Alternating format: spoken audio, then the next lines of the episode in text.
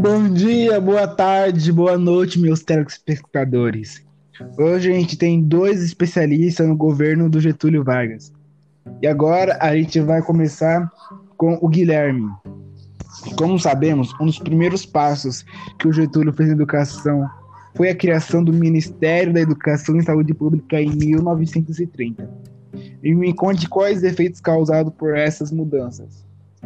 Opa, boa tarde, boa noite a todos que estão assistindo. E como você bem disse, é, o governo de Getúlio Vargas preocupava muito com a educação, sendo que era uma das prioridades do governo.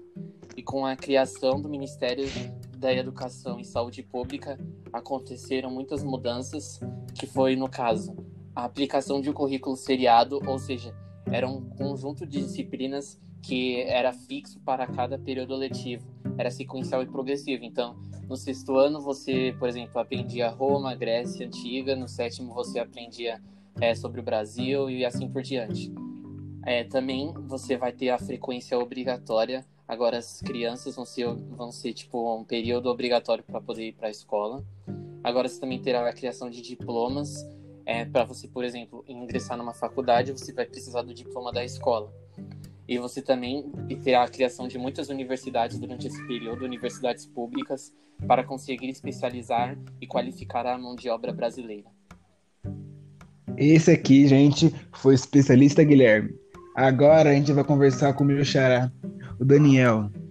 Daniel, como sabemos, o Getúlio ele estabeleceu garantias trabalhistas e incentivou a industrialização, a cultura e a expansão do ensino público. Quais estratégias o governo criou para os trabalhadores não começarem uma greve? Bom, primeiramente, bom dia, boa tarde, boa noite. Salve, Daniel, no mais lindo do mundo, né? Como sempre. Então, Daniel, foram criadas algumas leis que resultaram na desarticulação e é, das organizações de trabalhadores independentes, ou seja, aquelas com, com o governo.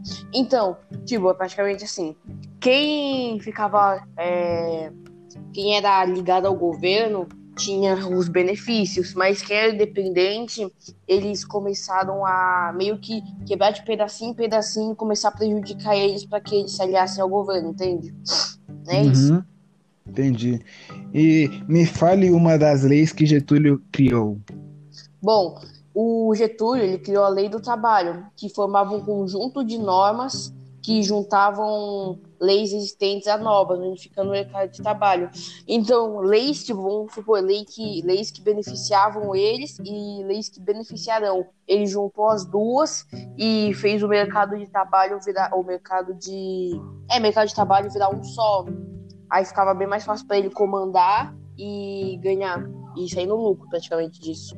Hum. O pessoal, ficamos com esse episódio. O podcast vai sair em breve.